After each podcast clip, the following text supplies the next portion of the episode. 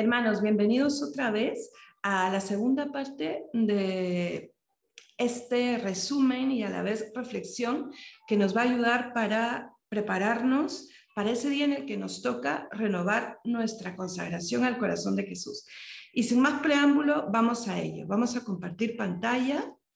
Hemos visto ya, eh, hemos hecho ya un recorrido por la definición de corazón de Jesús, qué cosas se entiende por devoción al corazón de Jesús y luego la impresionante historia que ha recorrido esta devoción desde el primer momento en el que llega a nosotros, a, a, nuestro mundo, por decirlo de alguna manera, el corazón de Jesús, hasta ese momento culmen en donde se por llamarlo de alguna manera, ¿no? Se nos presenta eh, en la actualidad, con palabras del mismo Cristo, lo que el corazón de Jesús quiere y espera de cada uno de nosotros hasta nuestros días, exactamente hasta nuestros días.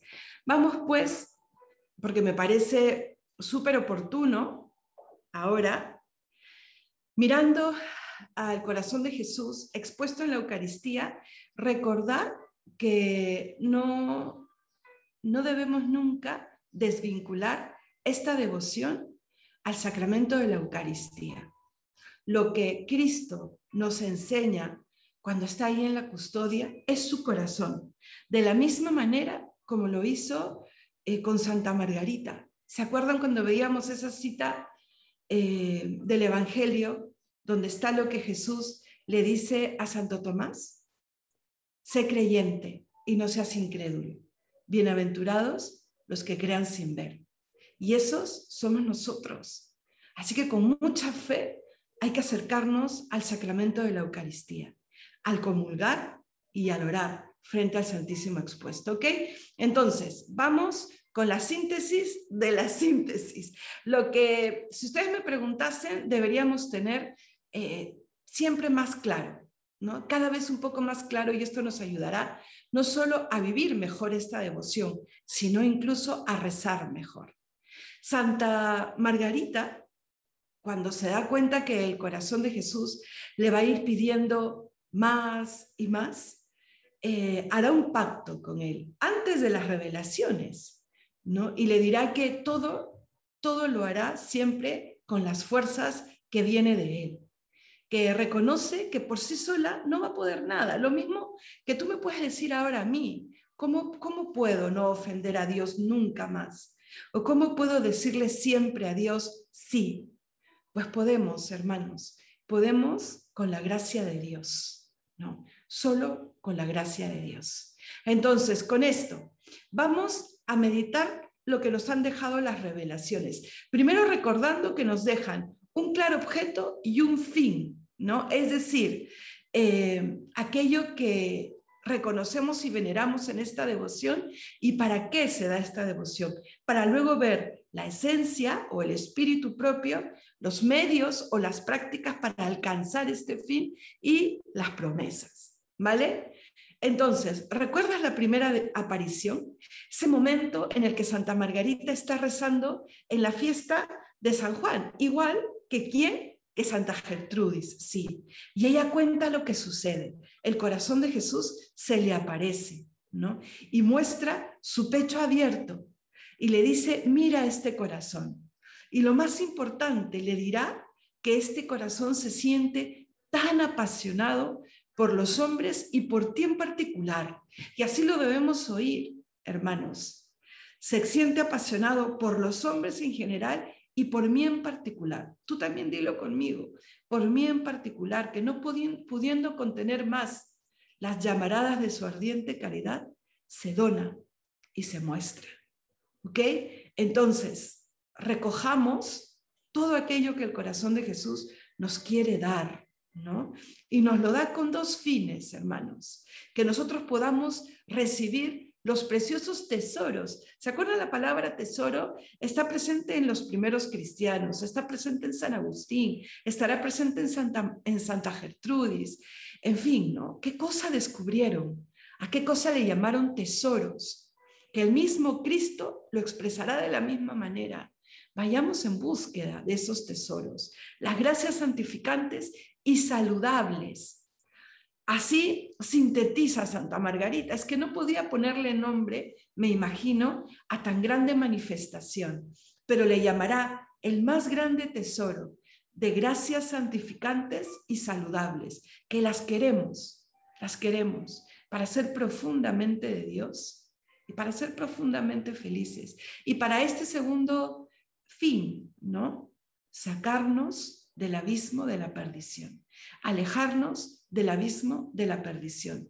Para eso el corazón de Jesús se muestra, ¿ok? La primera revelación, donde queda claro que elige a Santa Margarita y que con esta primera empezará una preparación para luego manifestarle su gran súplica. Segunda, segunda revelación. Esta en el que el corazón de Jesús como ya se deja eh, mostrar de una manera más, más real. Por eso ella dirá que parecía casi un sol con llamaradas en un trono de llamas medio transparente como el cristal, pero con fuego. Y aquí el corazón de Jesús le mostrará los cuatro elementos que reconocemos en la imagen del Sagrado Corazón de Jesús. Las llamas puestas como un trono, la llaga adorable, que ella vinculará a este sustantivo este adjetivo, la llaga adorable. Por eso es que nosotros nos acercamos al altar a adorar al Señor, expuesto en la Eucaristía, rodeado de una corona de espinas. ¿Qué significan? Que lo dice en ese párrafo, las punzadas que produce nuestros pecados. Y una cruz en la parte superior. Dará una explicación más larga, pero que finalmente será recordarnos que la cruz estuvo presente desde el primer momento en que Cristo llega a nuestra vida, en Belén, en una vida escondida. Luego en las peripecias de la predicación para terminar realmente en la cruz. Ahí están entonces eh, los signos para que los podamos reconocer bien. Mirarán al que traspasaron, dice San Juan en el Evangelio. Lo vuelve a decir el Señor 21 siglos después. Nos lo vuelve a decir. Se lo enseña Santa Margarita. ¿Se acuerdan cómo se expande la devoción? durante dos siglos en medio de tantas dificultades, para luego empezar a mostrarse a toda la Iglesia Universal. Que sirva también para nosotros, hermanos, que al mirar al que traspasaron, nosotros podamos encontrar la paz, encontrar la respuesta a todas nuestras inquietudes y sobre todo encontrar lo único que termina haciéndonos plenos, el amor, el saber que somos profundamente amados y que podemos amar. Bien, en esta segunda aparición entonces, los cuatro elementos nos hablan de la esencia de esta devoción. Cuando nos pregunten, cuando te preguntes de qué se trata esta devoción, ¿lo recuerdas? Pues bien, este año lo puedes recordar y a partir de hoy en adelante vivirlo con más intensidad. Hermana, me duele en el corazón el haberme olvidado, el haber perdido, mm, eh, eh, el tener presente esto, pero de hoy en adelante, el Señor hace nuevas siempre todas las cosas. Amar las llamas, el fuego, la llaga adorable, amarle, reparar la corona de espinas. Él mismo lo dirá, ¿no? Reparen los ultrajes de mi corazón y el celo por las almas, la cruz, porque ahí salva. Y con la cruz no solo nos ama, quiere apartar a todos los hombres del abismo de la perdición, con sus propias palabras. Es que quisiera poder ponerle todo, todo lo que el corazón de Jesús dijo en las apariciones, pero ustedes lo tienen en su material o pueden llegar a ellos haciendo una buena búsqueda en Google. En esta aparición, Él dirá que quiere prometer y quiere derramar con esta promesa muchas gracias a quienes lleven sobre el corazón o tengan en su casa expuesta la imagen de su corazón. Y lo dice, que queden enriquecidos abundante y profusamente los detentes, por ejemplo, repartirlos a diestra y siniestra. Eso mantiene a Satanás lejos y derrama abundantes gracias en quienes lo llevan. Así no sean muy conscientes. Recuerden, el corazón de Jesús pide ser rey de toda la humanidad, creyentes o no, porque quiere derramar muchas gracias. Su amor llenará de dones, ¿no? Y su amor eh, nos hará salir, pues, de todos los movimientos desordenados. ¿Quién no los tiene? Ahorita puedes hacer una pausa. ¿Te acuerdas? En el video anterior también hicimos una pausa. Ahorita también puedes hacer una pausa. Señor, todos los movimientos desordenados que tú vienes a curar de manera positiva. Tal vez mi desidia frente a las cosas espirituales, el que siempre llegue tarde a la cita. O tal vez el no creer completamente en ti. Porque al no creer en mí, tampoco creo en ti, que has dicho que tú eres mi fortaleza. O el estar llevando un matrimonio a rastras. Cuando tú nos has dicho que estás en medio de el marido y la mujer para hacerlos felices. O tú que estás en tu juventud y no tienes por qué vivir realmente y te has conformado con sobrevivir. El Señor quiere ordenar esos movimientos que nos alejan del el por qué estamos aquí. ¿Ok? Tercera aparición, una preciosa aparición. Después de que, porque se dan cuenta que es una catequesis, ¿no? Primero se aparece y muestra su corazón. Desborda a Santa Margarita de amor. Es lo que nosotros podemos haber experimentado, por ejemplo, el primer año, cuando nos hemos preparado para la consagración. Y va pasando el tiempo y el corazón de Jesús, que ya nos ha preparado, nos vuelve a dar una catequesis y nos dice, recuerda los signos de mi corazón. ¿De qué te quieren hablar? Y cuando ya está un poco más madura tu fe o tu espiritualidad, el corazón de Jesús vuelve a descubrir su amante y amable corazón. Ya estas dos palabras, amante y amable, o sea, que me ama y que quiere ser amable, que quiere ser amado, ya me dice algo mucho más. Cuando yo te digo que el corazón de Jesús es un horno encendido de caridad, ya no suena a raro, ¿no es cierto? Pues ahora el Señor muestra los sufrimientos de su corazón. Así empieza esta revelación. Él hablará, dirá directamente con sus palabras ingratitudes y olvidos, frialdades y desdenes. Tengo que reconocer que no deja de golpear mi alma cuando vuelvo a leer estas palabras. El corazón de Dios, hermanos, de Dios por mis actos no queda indiferente. Sí que me ama, porque solamente puede ser prueba de eso. Porque si no, pasaría de largo. Te estás portando mal, pues eso es malo para ti y paso de eso. Pero el Señor no. Mis obras, mis sufrimientos también le causan sufrimiento. Entonces, con mayor razón, hacer una oración, Señor. Por favor, perdona mis ingratitudes. No quiero ya más esos olvidos. Que te dejo esperando, que llega un jueves y es un jueves más. Entre los mil quehaceres, me doy cuenta y ya es viernes.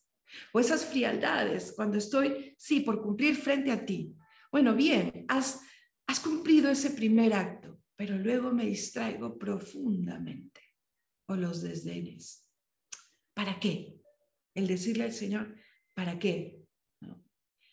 Él se acerca a ti y a mí como un divino mendigo. Un divino mendigo. Y se queja delante de Santa Margarita del desamor de los suyos. Se queja. Sí, hay que decirle al Señor, como dice el Evangelio, aquí puedes reposar. Porque él dirá en el Evangelio también que el Hijo del Hombre, o sea, él, no tiene dónde reclinar su cabeza. Señor, ven aquí. Mi corazón es pequeño todavía, imperfecto, pero es todo para ti. ¿Por no decírselo? Y en este momento, si estás sufriendo una prueba, y seguramente puede ser una prueba grandísima, con mayor razón, el Señor no permanece indiferente. ¿Acaso tú no cuidas de manera eh, más servicial a ese hijo que está enfermo? A todos los quieres por igual, pero si este hijo está con fiebre, este hijo está con, con alguna enfermedad, ¿no le cuidas con mayor solicitud? Pues el Señor también, también lo quiere hacer contigo, ¿ok? ¿Y qué me pide? Tú al menos proporcioname, y lo dice así, la dulce satisfacción de suplir sus ingratitudes en la medida de tus fuerzas. Es que suena fuerte, ¿cómo suplo las ingratitudes? Si pueden ser grandísimas, porque el pecado es grandísimo en el mundo. Pero Él lo dice, en la medida de tus fuerzas. Santa Margarita también le pregunta, ¿y cómo puede ser, Señor? Y Él le dice, yo seré tu fortaleza. Es que podemos consolarle y podemos recibir ese tesoro inmenso de gracias que me van a hacer fuerte.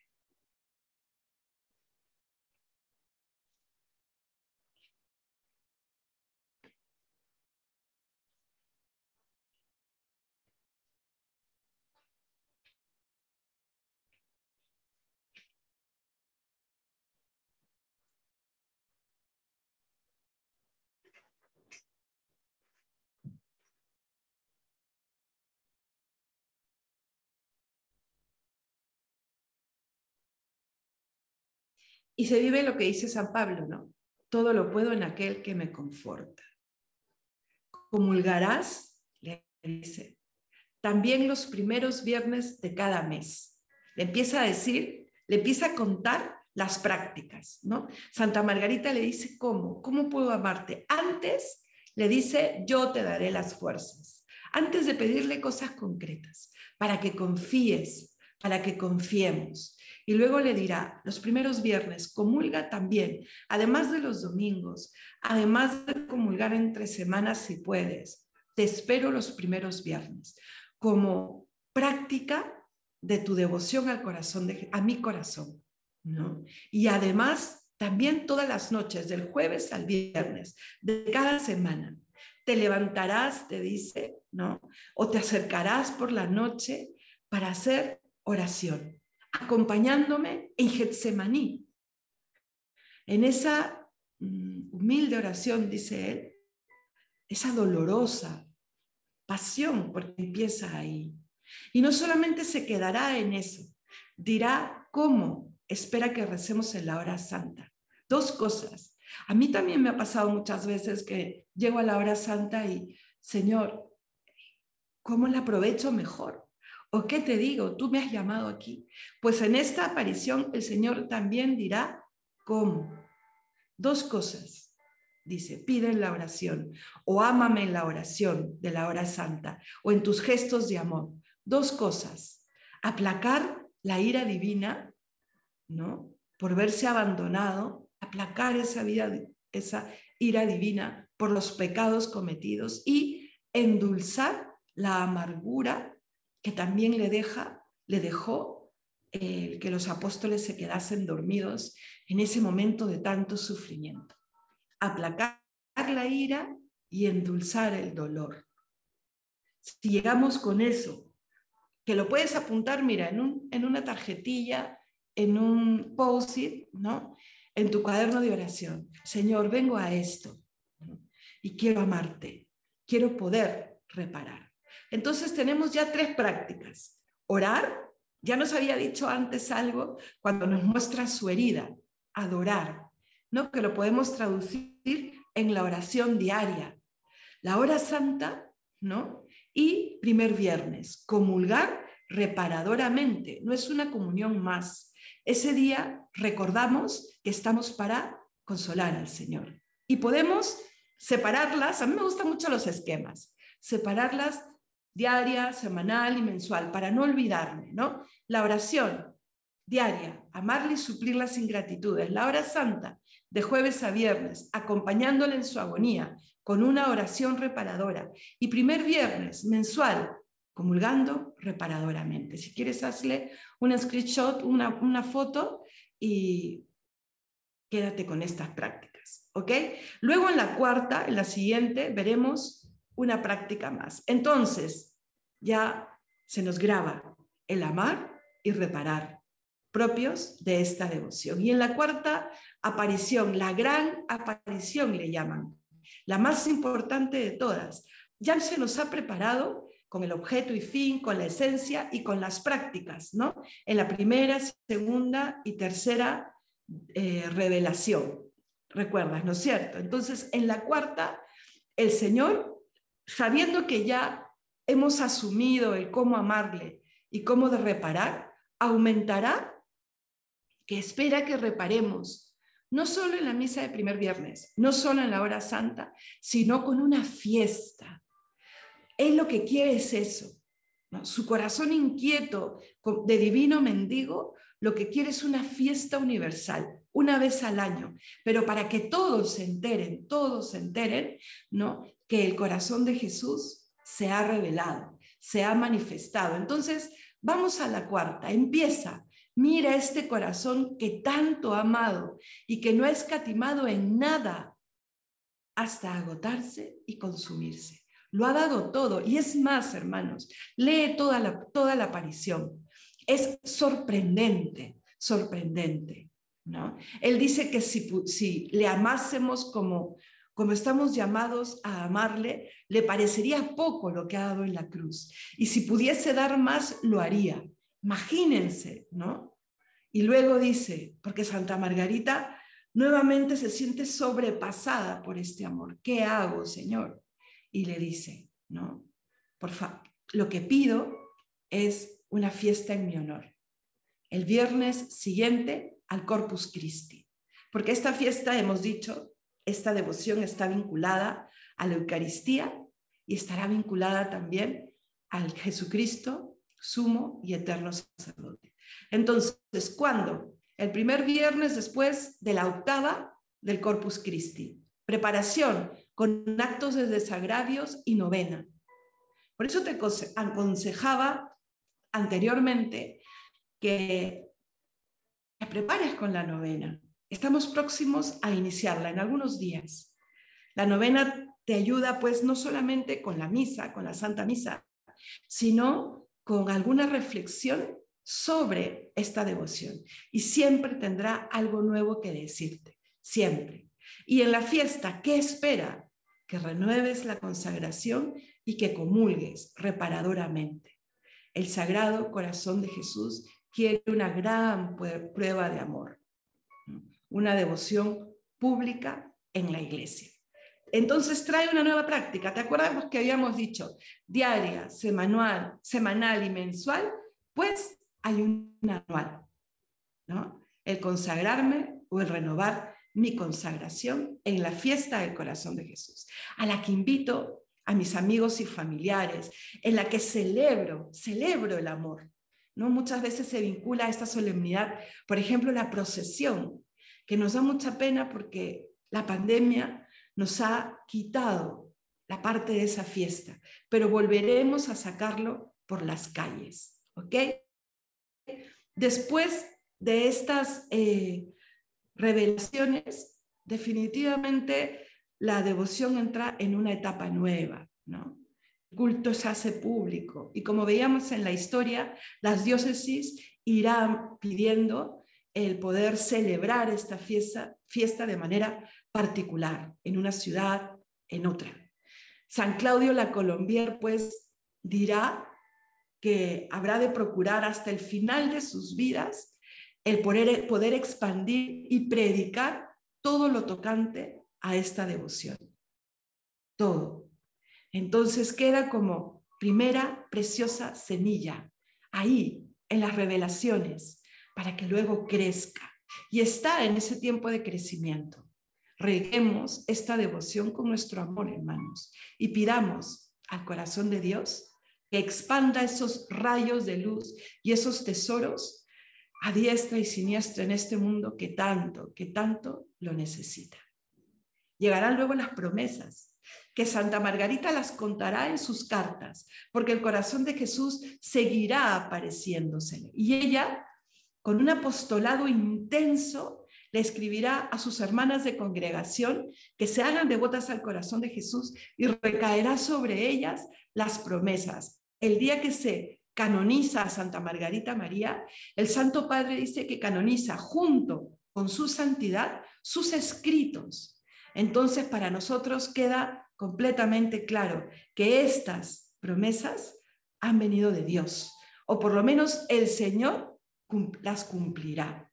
Por eso debemos dar gracias, hermanos, a que el corazón de Jesús haya puesto todas sus esperanzas, primero en estos dos santos, luego en las congregaciones de estos dos santos y ahora en muchos otros más, en ti, por ejemplo, ¿vale? Entonces, ¿con qué parte te identificas tú en este intenso apostolado? No, yo quiero asumir alguna de esas partes, predicar esta devoción, llevarla adelante, como Santa Margarita, escribe a tus queridos amigos. ¿Por qué no? Ahora, ahora es mucho más fácil. ¿no? Ella pues tenía que escribir cartas a mano y esperar que llegasen a un lado y a otro. Pero nadie da lo que no tiene. Hay que profundizar en esta devoción. ¿Ok? Bien, entonces, en 1690 Santa Margarita fallece. Y ha llegado a nosotros, gracias a Dios, un escrito, el primero de todos, donde están las revelaciones y donde la misma Santa Margarita corrige este escrito del padre Croiset, otro jesuita, eh, lo que él apunta y por eso podemos estar seguros que ha sido palabras del corazón de Jesús lo que hemos compartido en el taller y en este momento. Quiero terminar con las doce promesas. Dime tú, en este año, en estos dos años, tres, diez, quince, ¿qué promesas reconoces cumplida en tu vida? Tal vez se ha ido dando gradualmente, ¿no? pero ¿cuál reconoces que se ha ido dando? Eh, ¿Cuál quieres que se siga dando? Y dile al Señor, Señor, estoy aquí en este 2021 preparándome para renovar mi consagración y te pido, necesito esta, que se cumpla esta promesa. Yo cumpliré mi parte, te entrego mi vida y haré todo lo posible para estar el jueves contigo para comulgar los primeros viernes. Y cuando algo me lo impida, haré una comunión espiritual. Y te acompañaré en oración. Si no me he podido trasladar a una capilla, ahí en mi hogar, en mi cuarto, ahí donde me esperas. Me gusta agrupar las promesas en tres grupos, valga la redundancia, para que recordemos de qué se tratan. Él nos hace promesas que tienen que ver con la santidad de mi día a día, ¿vale? De mi vida. Hace otras que tienen que ver con mi vida espiritual y otras con mi salvación. Por eso son promesas para mi santidad. Ustedes saben que el corazón de Jesús, lo que más ha esperado de nosotros y lo que más quiere obrar es nuestra santidad. Y nos pone por eso eh, ayudas para esto no solamente su amor. Esta iniciativa es otra cosa que Dios ha movido para que tú puedas llegar más preparado. Es la primera vez que, hacemos, que mandamos una herramienta que ayude a la renovación. Y estoy segura que Dios ha movido esto pensando en ti, de verdad, pensando en ti y solo en ti como Él hace, porque Él no ama en grupo, Él ama personalmente. Vamos a las 12 promesas, pero haciendo ese examen de conciencia. ¿Cuál ha ido creciendo en mi vida y cuál aún no? Y que yo se lo voy a pedir al Señor de todo corazón. Les daré todas las gracias necesarias para su estado. Estás casado, eres soltero, eres estudiante, o estás, eres hijo para tu estado, o estás consagrado, consagrada en la vida religiosa, o eres sacerdote te quiere dar las gracias necesarias para alcanzar la santidad en tu estado. Pondré paz en las familias. Uy, ¿cuántos testimonios podría contarles yo sobre esta promesa? He visto familias golpeadas por tragedias, el fallecimiento de un ser querido o la enfermedad de otro, y cómo han llevado con una paz que solo puede venir de los, del alto del cielo ese profundo dolor. No estoy diciendo que no se sufra, porque no seríamos seres humanos. El mismo Cristo ha llorado, pero sí se mantiene una paz que solo puede venir del cielo. Porque las crisis muy grandes sin Dios destruyen las familias, pero con Dios se vive todo siempre para bien de los que le amamos. Los consolaré en todas sus penas. Lo dice desde el Evangelio. Venid a mí, los que estáis cansados y agobiados, y yo os aliviaré. Es el Evangelio el que habla. Y luego Él lo vuelve a decir. ¿Te acuerdas de algún momento en donde te hayas sentido consolado, consolada, de una manera sobrenatural? ¿De dónde viene este consuelo, esta paz? Luego, bendeciré las casas en las que mi, mi imagen esté expuesta y honrada. Ponga el corazón de Jesús en el mejor lugar, no en ese pasillo que nadie ve o en el cuarto del trastero, no. que sea pues una profesión de fe. Y esta promesa, Él la dice en una de las grandes revelaciones, creo que en la tercera o en la segunda, entonces, creer en ella. Por eso después de consagrarte es importante que se dé la entronización del corazón de Jesús. Esa hermosa liturgia en donde preside mamá y papá, ¿no? Y donde el sacerdote o el consagrado y la consagrada están como de testimonio, de testigos, ¿no?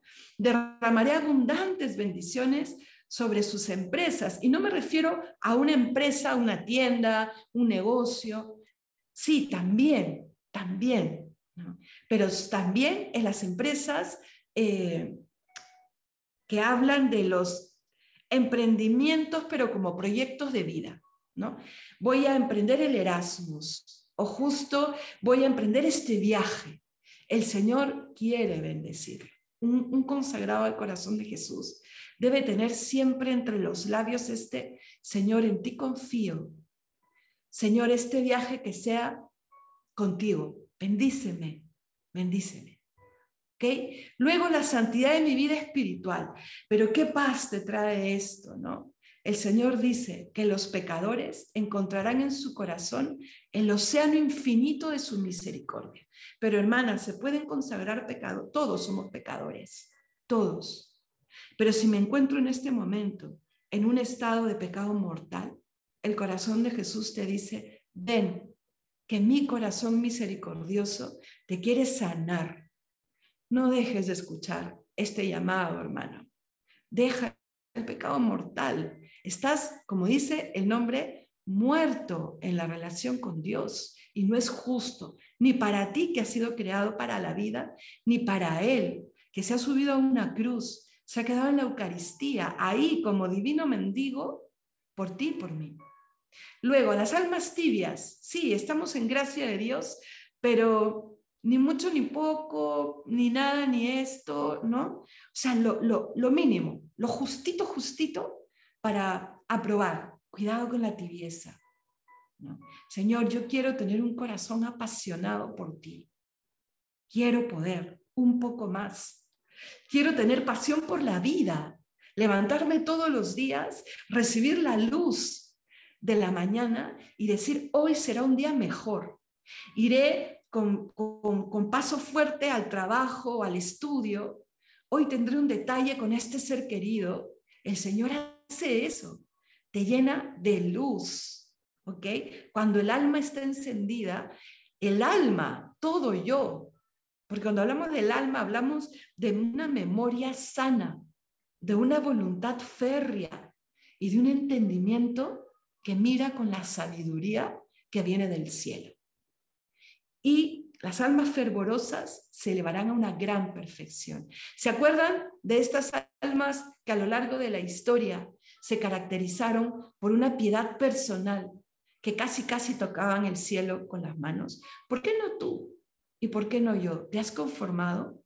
con vivir una vida, sí, fervorosa, ¿no? Sí, Señor, la oración para mí es mucho y comulgo y te quiero y, trato bien al prójimo, y, pero es que puedes más. ¿Por qué no una gran perfección? Es que no, no, no es, eso es mucho para mí. Para ti, para mí sí, pero para el Señor no. Acuérdate, tesoros de gracia. Eso quiere derramar sobre nosotros. Las últimas ya, los sacerdotes. Y yo sé que ahí, detrás de la pantalla, está, Padre, está ahí. Y ha sido para nosotros eh, un gran regalo. No me cansaré de decirlo, que se hayan consagrado los sacerdotes en estos talleres, que hayan respondido a esa invitación, que solo Dios, ahí en el altar, cuando le tenían en sus manos, naciendo en sus manos, les ha podido hacer en el corazón, en lo profundo del corazón.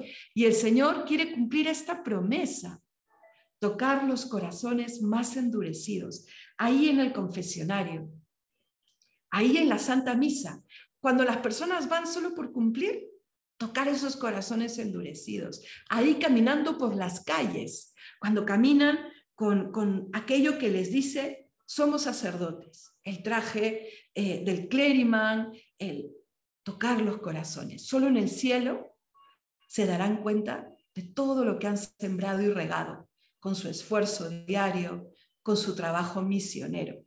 Y a todos los demás nos toca rezar por ellos, que no, no, llegamos, no llegaremos, creo, nunca a comprender completamente todo lo que ellos hacen por nosotros, todo lo que ellos posponen por el bien de sus fieles. Recemos porque todo esto siempre sea fruto del inmenso amor que le tienen al corazón de Jesús y que reciben del corazón de Jesús. ¿Se acuerdan lo que el corazón de Jesús quiere hacer? Amarnos. Lo primero, amarnos. Te pones frente a Él. Estás ahorita con Él al lado. Y lo primero que hará no es pedirte, no es reclamarte, no, amarte. Por eso acércate, Llega la hora santa, así no sepas qué decir. Acércate al confesionario, así tengas el corazón destrozado por la culpa. Él que hará, lo primero que hará es amarte. El primer punto. El segundo, sí, pedirás ser amado. Pero cuando ya haya derramado sobre ti y sobre mí esos tesoros de gracia y santidad. Y las personas que propaguemos esta devoción, algunas nos ha movido no lo voy a negar, esta décima promesa. Pero creo que cuando ya vas comprendiendo, eh, ya no solo es esta promesa, es el amor de Dios, ¿no? Las personas que propaguen esta devoción, así mandes un WhatsApp, ¿sabes, no? Invitando a la solemnidad o compartiendo algo sobre el corazón de Jesús. Nuestro nombre estará escrito en su corazón. Y escucha esta parte, jamás, jamás será borrado de él. ¿No queremos eso acaso? Cuando lleguemos al cielo, Él intercederá directamente por nosotros delante del acusador, que se tatúe nuestro nombre en su corazón. Y para la salvación, ese último momento en la vida, ¿no? Yo creo que todos nos enfrentamos solo al pensar en la, en la vida eterna, pero en la vida eterna con esperanza, pero ese trance con temor. Yo pensaba el otro día, ¿y cómo será? ¿No? Con dolor, en soledad, con miedo, rodeado de mis seres queridos. ¿Cómo será un accidente en donde me queden pocos segundos de vida? Pues el corazón de Jesús ha prometido estar ahí, ser nuestro refugio, no solo en el cielo, sino en ese momento, en ese momento. Él quiere estar con nosotros. ¿Vale? No solo en la vida, sino y sobre todo a la hora de la muerte. Y la gran promesa. ¿Cuánto se ha dicho sobre si es católico decirlo o no, porque obliga al Señor? ¿Por qué no puede hacer él una promesa así? ¿Por qué vamos a mandar sobre Jesús? Es que no es ya un milagro que no tiene explicación que Él haya nacido de una doncella. Y no es una locura que se haya subido a una cruz y haya muerto, sí, Dios muerto por nosotros, los pecadores, cuando éramos pecadores, ¿ah? No cuando hemos ya conocido la gracia de Dios, no, no, no, cuando nadie la podía conocer. Entonces, ¿por qué no puede prometer algo así? Él se encarga de que se cumpla. Y yo sé que en los siguientes eh, eh, encuentros que tengamos para hablar sobre el corazón de Jesús, tendremos tiempo de compartir cómo se ha cumplido esta promesa. Yo tengo claramente, clarísimamente, tres testimonios al respecto, que los he vivido personalmente, que he visto cómo se han cumplido, sin siquiera imaginarlo. Es que sin siquiera imaginarlo, ¿no? Cómo el Señor ha cumplido, que nos dará la gracia de la penitencia final, que no moriremos sin los sacramentos. Entonces, hermanos, lleguemos a la fiesta, a la solemnidad de este año con mucha ilusión. Y el día que te toque renovar eh, tu consagración, también. Aquí estoy, Señor, para hacer tu voluntad. Él te dirá, al menos, ámame tú.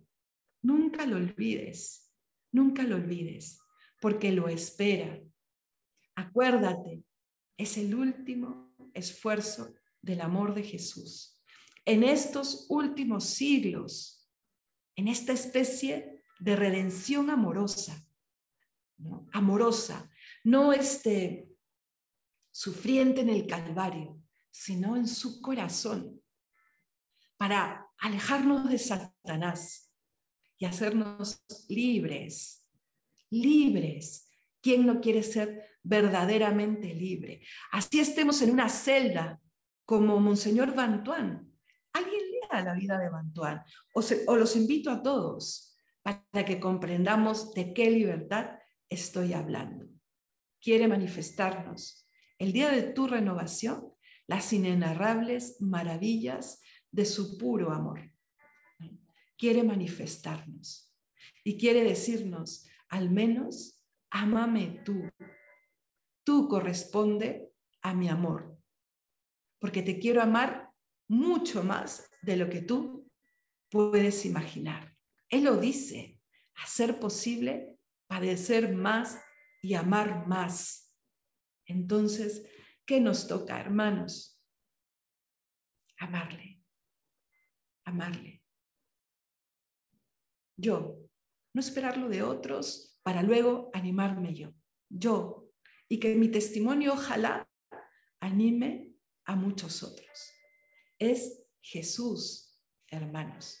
Es una persona con nombre, con rostro, con mirada, con vida eterna, pero que allá en la vida eterna no sé cómo puede ser posible. Todavía sufre nuestras ingratitudes y nuestro desamor. ¿Estamos dispuestos a amarle? Que Dios los bendiga, hermanos. Y nos encontramos en la novena, donde poco a poco irán renovando su consagración. Y por supuesto, el día de la solemnidad, a comulgar reparadoramente, ahí donde puedas hacerlo. Que Dios te bendiga, me encomiendo a vuestra oración y los tengo siempre, siempre presentes.